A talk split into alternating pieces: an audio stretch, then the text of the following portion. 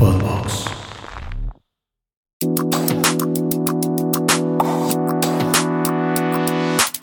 Soy Roberta Woodworth y este es un espacio de reflexión sobre todo aquello que pensamos y sentimos pero no siempre queremos decir en voz alta. Esto es Libre y Loca. Hello, con muchísimo gusto quiero darles la bienvenida a un nuevo episodio de Libre y Loca. Este es un episodio especial por muchas razones. Es el primer episodio después de unas largas y merecidas vacaciones. Eh, pero sobre todo es el primer episodio que grabo en estudio. No es el primer episodio que pueden ver porque grabé uno en mi casa con la señora madre y he grabado varias pláticas por Zoom con invitados que ya han visto, pero este es el inicio de una nueva era. Le he dado muchísimas vueltas al rollo del video porque creo que Libre y Loca ya es un espacio demasiado íntimo. Y bueno, ahora no solamente van a escuchar hablar de temas íntimos universales como los apodé hace tres años, sino que ahora me van a poder ver. O sea, yo grababa a veces en pijama en la seguridad y comodidad de mi cuarto y abría mi corazón sin pensar en que nadie me viera. Y ahora aquí voy a estar en 3D y a todo color. Sabrán por redes que soy muy expresiva, así que siento que va a ser una experiencia interesante en todos los sentidos. Igual hay gente que curiosamente no me conoce, que me sigue en TikTok y en Instagram y escucha el podcast, pero no sabe que soy la misma persona. No sé cómo pasa eso, pero me lo han dicho. Y hay gente que sí sabe que soy yo en todos esos espacios, pero igual y no lleva tanto tiempo escuchando Libre y Loca y tiene muchas dudas quién soy, a qué me dedico, por qué hablo de esto, por qué libre y loca y a dónde va. Entonces pensé que la mejor forma de inaugurar este nuevo espacio era platicarles un poquito cómo empezó todo esto. ¿Cuál es el propósito? ¿Quién era yo? ¿Quién soy ahora? ¿Por qué pienso como pienso y soy como soy? Así que de nuevo les doy la bienvenida a este espacio, mi podcast Libre y Loca, en el que yo, su host, Roberta Woodward, sí, para los que se lo preguntan, ese es mi nombre real, me dedico a hablar de temas íntimos universales, o sea, todo eso que pensamos y sentimos, pero no queremos decir en voz alta, porque incomoda, porque da pena, porque suena feo, porque es fuerte y porque a veces no lo queremos afrontar. Quizás no tenemos idea de cómo hacerlo porque no encontramos las palabras para hacerlo tampoco. Tengo 26 años, nací y crecí en la Ciudad de México dentro de una familia multicultural. Me encantan los idiomas, hablo español, inglés y alemán, entiendo un poquito de francés, ya les compartí en redes que estoy estudiando italiano porque este año me he dedicado a cumplir sueños de mi infancia. Siempre me fue bien en la escuela a nivel académico, pero honestamente a nivel social no, nunca sentí que encajara y crecí en un ambiente donde había muchísimo bullying, no tenía un grupito de personas incondicionales, siempre he sido más de las que tienen amistades individuales de muchas edades, espacios y círculos diferentes. Conocí gente en cursos de verano que son muy cercanas, en mis viajes, en la universidad, amigos de amigos. O sea, yo he hecho más amigos gracias a la vida que a la prepa. Siempre he sido muy sensible a mi entorno, se me pone la piel chinita con la música, comer es una experiencia religiosa, me fascina el mar y los atardeceres y las flores y me emociono profundamente con las cosas bonitas. Al mismo tiempo, más joven eso me hizo pecar muchas veces de naif. Pensar que todo el mundo tenía el mismo corazón y las mismas intenciones que yo me llevó a ofrecérselo a personas equivocadas. Y aquí no solamente hablo de relaciones, también hablo de amistades o sea, yo quería tener muchos amigos, pero no todo el mundo quería ser mi amigo o no honestamente. Y esa ambivalencia de hoy somos, pero mañana no, no saben cómo me rompió el corazón. Nunca lo entendí y me lastimó muchísimo. Cuando la gente habla de heridas de la infancia, siempre se remota a los papás. Yo tengo una relación muy cercana y muy buena con mi familia, sobre todo con mi mamá. Obviamente, como cualquier familia, tenemos discusiones, tenemos desacuerdos que son parte de encontrar tu propia identidad y forjar tus creencias y seguir tu propio camino. Claro que he heredado cosas de ellos como mi perfeccionismo, que a lo mejor no me encanta, pero he tenido la suerte de que sean incondicionales. O sea, Nunca han faltado a ninguna presentación, recital, premio, competencia, nada. Siempre han estado ahí. Cada que he llegado diciendo que quiero hacer algo nuevo, un blog, lanzar un podcast, eh, escribir un libro, montar a caballo, tocar la batería, siempre he recibido mucho apoyo. Cuando han tenido sus reservas, siempre ha sido más como por pensar en mi bienestar, y, en el riesgo que algo pueda suponer que por otra cosa. Por ejemplo, mi mamá no estaba muy segura de, de Libre y Loca, porque sentía que me iba a exponer demasiado y le daba un poco de miedo sabiendo pues el corazón de pollo que tengo, ¿no? me quería poner el outfit más loco como el día de hoy que me siento astronauta y mis papás lo apoyaban. Yo salía de mi casa sintiéndome bien y contenta por ser yo, pero regresaba con muchas dudas. En la escuela me molestaban mucho por mis gustos, por mi forma de vestir, por mi forma de hablar, porque me iba bien en clase o porque no me iba bien en clase, por cómo caminaba. Siempre generaba muchas reacciones a mi alrededor y creo que se exacerbaba el hecho de que yo me aguantaba, ¿no? A veces sí contestaba, eh, como que por fuera parecía que yo era muy fuerte y que me daba igual, pero pues la verdad es que no. O sea, no sé si alguna vez les pasó, pero yo alguna vez me comí mi lunch en el baño solita. O sea, de verdad me pesaba, ¿no? Y, y hoy por hoy entiendo que me generaba mucha ansiedad. Siempre me cuestioné cuál era la fijación conmigo. Y años después, me estoy refiriendo a tres o cuatro, o sea, hasta hace tres o cuatro años, como parte de todo mi proceso de desarrollo personal, fue que me di cuenta que siempre fui espejo. Y esto ya lo hablé en un episodio pasado con Natalie Marcus y me costó aceptarlo porque cuando lo decimos en voz alta, la sociedad nos ha enseñado que es ególatra decirlo, ¿no? Pero generé mucha envidia más chica. Nunca molesté a nadie, yo vivía y dejaba vivir, o sea, me metía más en problemas por querer como andar defendiendo a todo el mundo que por otra cosa, pero la envidia, la inseguridad, la frustración, el miedo a lo que no es como nosotros o no podemos nombrar o etiquetar o a quien abraza su individualidad cuando nosotros no tenemos ni idea de quiénes somos es amenazante.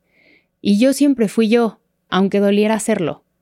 De nuevo, no se los digo en plan, ay, wow, yo soy increíble, mejor. No, no, no, no, para nada. Lo digo simplemente porque me tomó, pues, más de la mitad de mi vida, ¿no? Aceptarlo y porque muchísimos años yo no lo creía por todo lo que me hacía sentir la gente a mi alrededor.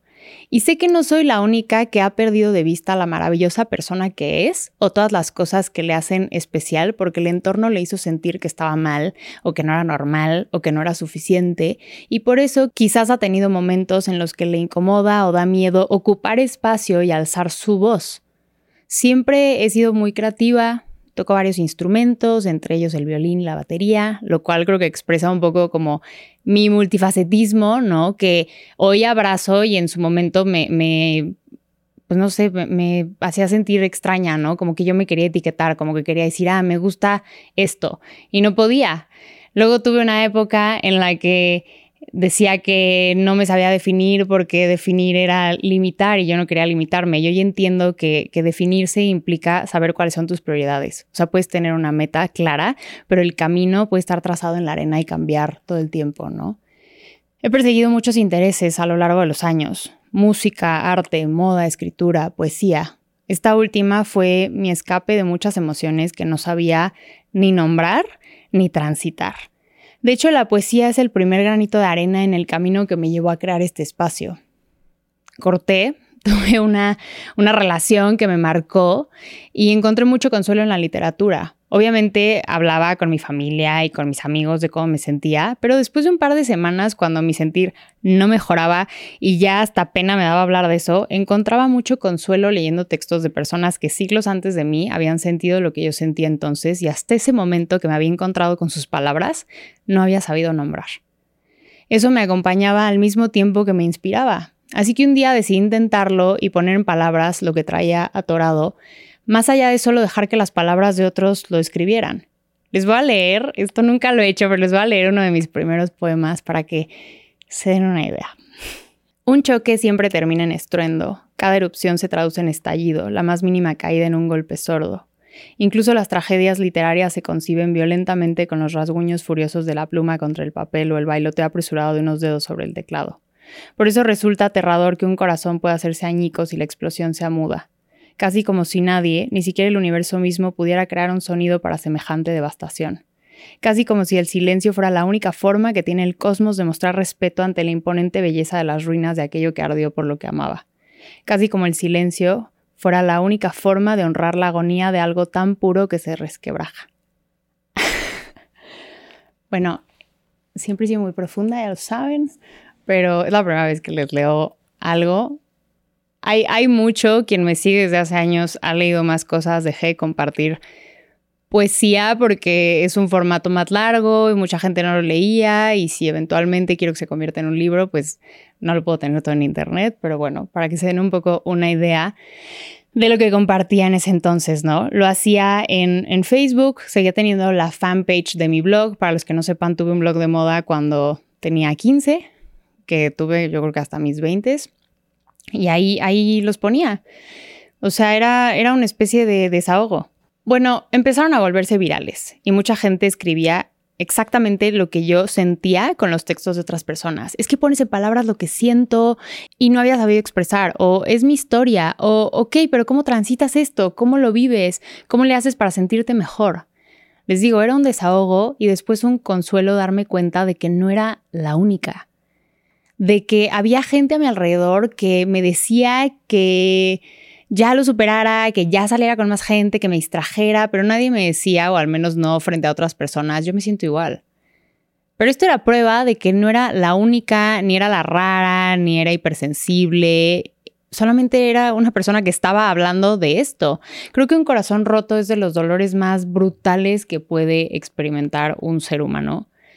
Por amor, por duelo, por decepción, es un hoyo en el pecho que te consume y te aplasta y te pesa y sientes que te resquebrajas dentro de ti mismo y te tropiezas con tus piezas. Es terrible.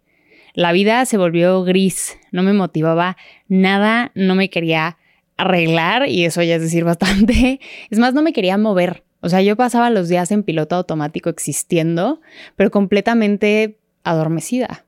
Y eso asusta. Sentir tanto que sientes que te vas a desintegrar y después no sentir nada porque ya sentiste demasiado. Es un ciclo desconcertante y agotador. Y la verdad es que yo no sabía qué hacer.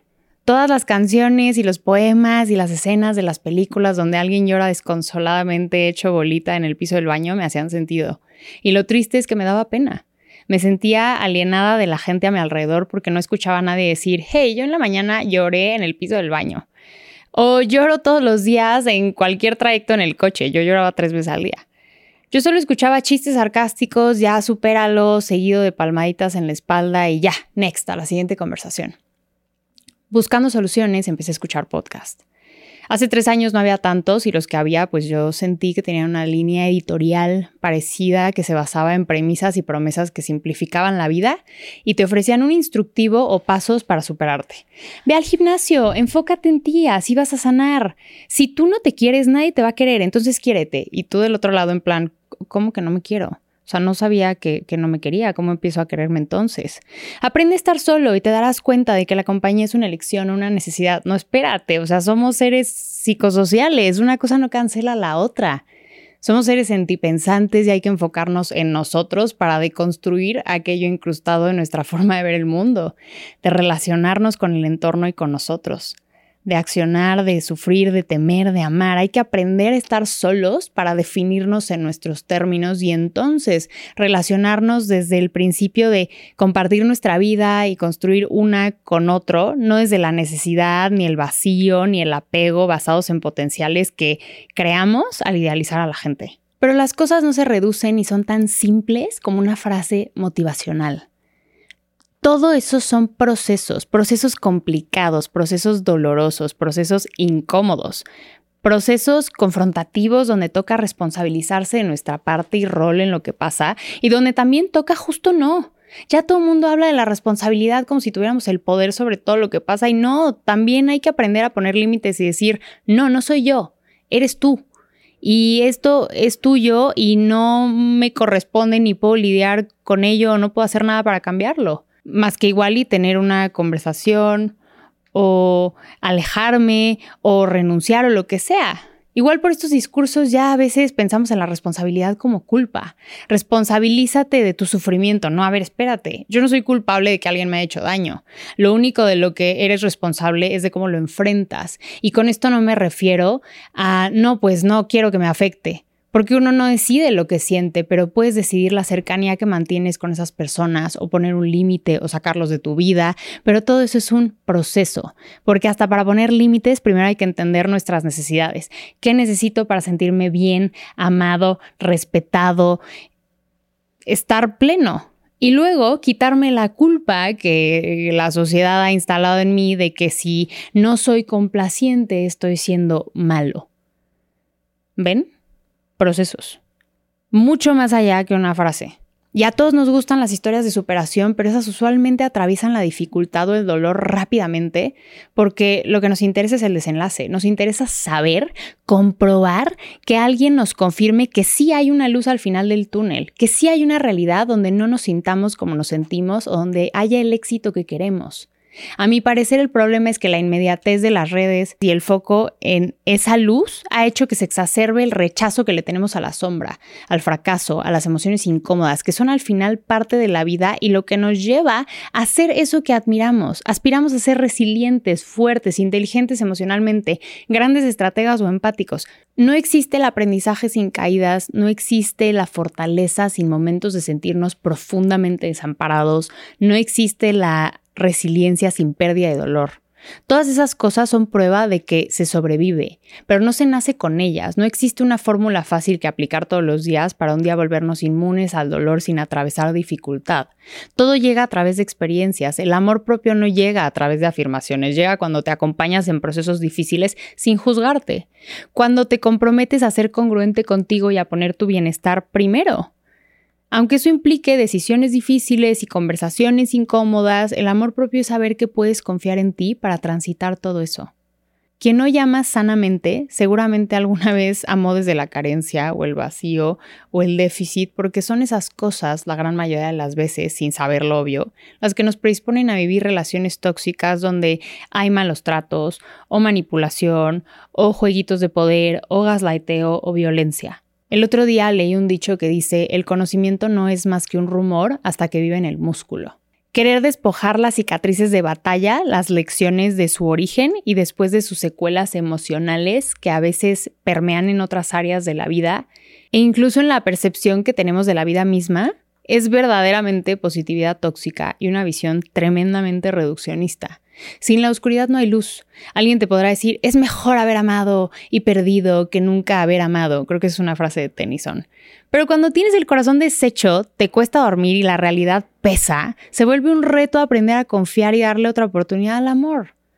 Bueno, eso es lo que yo necesitaba escuchar, que esa agonía, que llorar diario en el coche, que la falta de apetito, que la falta de sueño, pero el cansancio que se me filtraba hasta los huesos, que la visión empañada que tenía en ese momento de la vida, la falta de inspiración, era parte del proceso y no era que yo estaba defectuosa. Incluso que la voz que emana del dolor y el miedo, que te hace cuestionar tu criterio, tus capacidades y tu autoestima, incluso tu valor, es todo parte del proceso. Es, es una forma de tu cerebro de tratar de encontrarle un sentido a lo que está pasando y la única cosa sobre la que tiene control eres tú, pero eso no significa que tú estés mal. Me hubiera gustado que me dijeran que la culpa que llegas a sentir por creer que tu dolor no es tan malo como el de otro o no es válido porque otras áreas de tu vida están en orden es parte del proceso y es parte de madurar. Necesitaba que alguien hablara de la maraña de cosas entre el hecho que detona el caos y el día en que vuelve a salir el sol, en lugar de recordarme y prometerme que iba a llegar ese amanecer y que solo tenía que enfocarme en mí y que si me amo entonces todo va a mejorar. Y entonces decidí que lo iba a hablar yo. O sea, yo quería escuchar a alguien hablar sobre lo que yo estaba viviendo para sentirme acompañada, pero al ver las respuestas con los poemas dije, bueno, y si yo lo comparto, o sea, chance alguien más allá afuera se siente así. Y enos aquí el día de hoy. Odín Dupeirón dijo en el episodio 77 de este podcast que la vida se trata de encontrar a tu tribu y que el Internet es como pararte en una cima y gritar, esta soy yo. Y de pronto empiezan a salir muchas personas de diferentes ciudades, países, edades, orígenes, así como champiñones que empiezan a gritar como yo también. Esa fue la idea principal de Libre y Loca, hablar de eso que traía adentro, que no escuchaba en otro lado. Cuando confirmé que no era la única, extender la mano y acompañar a otras personas que habían pasado por lo mismo que yo y quizás aportarles algo en su proceso. Ojo, no soy psicóloga, siempre lo he dicho, siempre he hablado de mis experiencias, de mis procesos y lo que he aprendido al transitarlos con terapia y con informarme porque soy súper nerd. Cuando empezaba a crecer el podcast me empezó a dar síndrome del impostor. Me preguntaba realmente, pues, ¿quién era yo para hablar de esto, no? Cuando mis palabras empezaban a tener un impacto en la vida de la gente. Pero al final soy un ser humano, con una experiencia de vida que es válida por el simple hecho de existir. Y por eso tengo el derecho de compartirla. Ya después, y lo agradezco mucho, he recibido mensajes no solo de personas que escuchan el podcast, sino de psicólogos que dicen que está padre porque democratiza muchísimo el acercamiento a la salud mental. Y eso también era algo que quería lograr, porque por eso digo que Libre y Loca es un acompañamiento, porque una cosa es lo que ves en terapia, pero luego puedes salir y escuchar que alguien normal como tú, de tu edad, o más joven o más grande, pero al final alguien normal, ¿no? Desde una perspectiva que no es clínica está viviendo lo mismo que tú y cómo lo está transitando. Les digo, soy nerd, me gusta leer, me gusta investigar, tratar de obtener respuestas, aunque sé que en estos temas tener la teoría no significa que puedas evitar sentir tus emociones. Soy creyente de que lo que no nombras no existe, entonces si puedo nombrar, si puedo hablar de ello, de por qué está pasando, de qué está pasando, de dónde viene, me facilita trabajarlo y sanarlo. Y eso es lo que muchas veces quiero lograr, incitar a la reflexión, que les caiga un 20, que se den cuenta de que no están solas, solos, soles en su sentir, que le pongan palabras a lo que sienten y entonces puedan empezar a trabajarlo. Libre y loca ya no es solo un espacio seguro para hablar de lo que nadie quiere hablar en voz alta, se ha vuelto un lugar, a mi parecer, que invita a la responsabilidad existencial. El tema de la responsabilidad es recurrente en el crecimiento personal. Hablamos constantemente de responsabilidad afectiva, que implica empatía y compasión hacia el mundo interno de las personas con las que nos relacionamos. Responsabilidad afectiva con nosotros, o sea, poner nuestro bienestar como prioridad y no comprometer nuestra paz eh, mental, emocional o integridad. Hablamos de responsabilizarnos de nuestro rol en las cosas que vivimos, que ojo, a mi parecer un tema escabroso, ya lo mencioné antes, porque de pronto relacionamos la responsabilidad con culpa. Y tú muchas veces no tienes la culpa de tu sufrimiento, no puedes decidir no sentir o no pensar, pero puedes decidir cómo responder ante ello. Puedes decidir la cercanía que mantienes con personas que te hacen daño. Puedes decidir ir a terapia, puedes decidir al psiquiatra, puedes decidir probar un acercamiento diferente, puedes decidir poner un límite o tener una conversación incómoda. O sea, sí tienes cierta agencia sobre tu vida, aunque no puedas controlar que las cosas, tragedias, sucesos pasen, ni las consecuencias que tienen. Y al cúmulo de todas esas responsabilidades yo les llamo responsabilidad existencial, tomar agencia sobre cómo vivo mi vida. Porque cobrar conciencia de ello es cobrar conciencia de que puedo decidir ciertas cosas, puedo crear oportunidades, puedo tomar nuevos caminos, puedo crear cosas nuevas, irme de viaje, mudarme de país, salir con personas con las que jamás creí que saldría, subir un video a internet con un tutorial de maquillaje. Puedes hacer muchas cosas. Tienes esa libertad y cuando dejas de culpar al exterior de todo lo que pasa, de no haber estudiado lo que querías, bueno, a lo mejor no lo hiciste, pero ahora ya puedes, de no tener el trabajo que te gusta, bueno, puedes buscar otra opción, a lo mejor estás ahí por necesidad, pero eso no exime que puedas explorar otras opciones. Que va a ser cansado, seguramente va a ser cansado. Cuando hablamos de estar en una relación que se siente estancada o amistades que no son recíprocas y te das cuenta de que puedes cambiarlo por cómo decides responder ante ello, entonces te responsabilizas de tu existencia. Creo que Libre y Loca incita a reflexionar a muchos temas para que entendamos ese punto. De ahí viene la libertad, de actuar en congruencia con quién eres y lo que quieres construir, adueñándote de ese poder de decisión y creación que tenemos sobre la vida y a veces se nos olvida. Y a ver, se nos olvida porque la sociedad nos tatuó muchas versiones de la vida que empiezan y terminan con el deber ser. Y arriesgarse a salirse de ahí, a adueñarnos de nuestra existencia, es desafiar al status quo, es salirnos de lo conocido, de lo aceptado, es dejar de tener algo o alguien a quien culpar más que a nosotros mismos cuando las cosas no salen. Es el espejo de mucha gente que quisiera hacer lo que hacemos, pero le da miedo y entonces que nosotros lo hagamos es amenazante y de ahí nace el señalamiento y la crítica. Por eso le puse este espacio libre y loca, porque sabía que al hablar de estos temas específicamente, gente de mi círculo que tenía identificada, porque ojo, entiendo perfecto que mis amigos y, mi target no, no, son lo mismo, ¿no? Sabía que iba a haber alguien que me dijera que qué intensa, que por qué compartía tanto, que qué profunda, que qué dramática, que qué oso hablar de eso.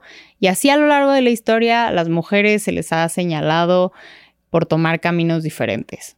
Hasta se les ha quemado en la hoguera, ¿no? Bruja, loca, zorra, feminista, mandona, líder, malcogida, intensa, dramática. Etiquetas hay miles que inspiraron el nombre de este espacio. Iba a ser una loca, pero al menos iba a vivir mi verdad iba a dejar de avergonzarme de mis emociones, iba a dejar de evadirlas, iba a ocupar más espacio, más que nada para mí, para agarrar el toro por los cuernos y dejar de tenerle miedo a lo que vive dentro de mí.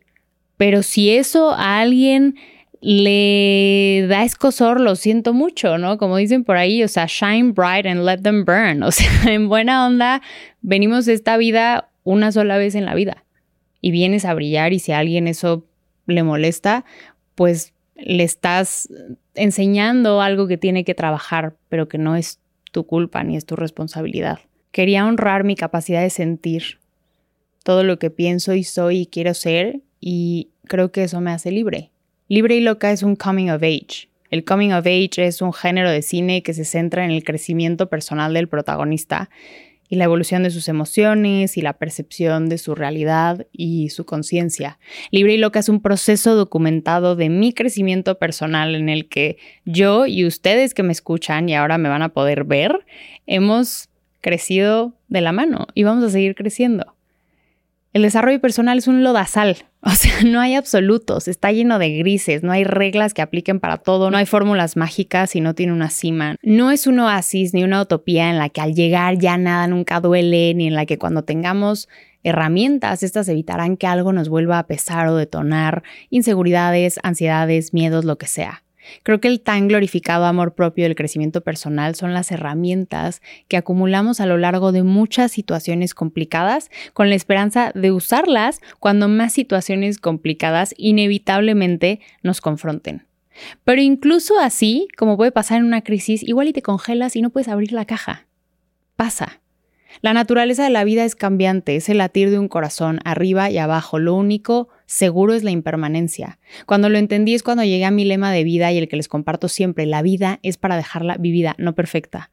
Me lo recuerdo siempre que pasa algo que no me gusta porque también eso es la vida. La vida no nada más son los momentos buenos, no nada más son las primeras veces. La perfección no existe. Absolutamente nadie lo tiene todo y por mucho que el pasto se vea más verde en el perfil de Instagram del de enfrente, todos los seres humanos estamos pasando por algo. Esa conciencia es para mí libre y loca. Esa aceptación de lo claro y lo oscuro es libre y loca. La celebración, o al menos la visibilidad, porque no tienes que celebrarlo siempre, de esos procesos que nos llevan a fortalecernos, a creernos, a reconocer nuestro valor, a ser lo que somos realmente en nuestra alma, núcleo, esencia y por ende reconocer lo que merecemos y honrarlo, honrar nuestras virtudes, honrar lo que nos hace diferentes, honrar nuestra sensibilidad, honrar nuestro corazón, eso es para mí libre y loca.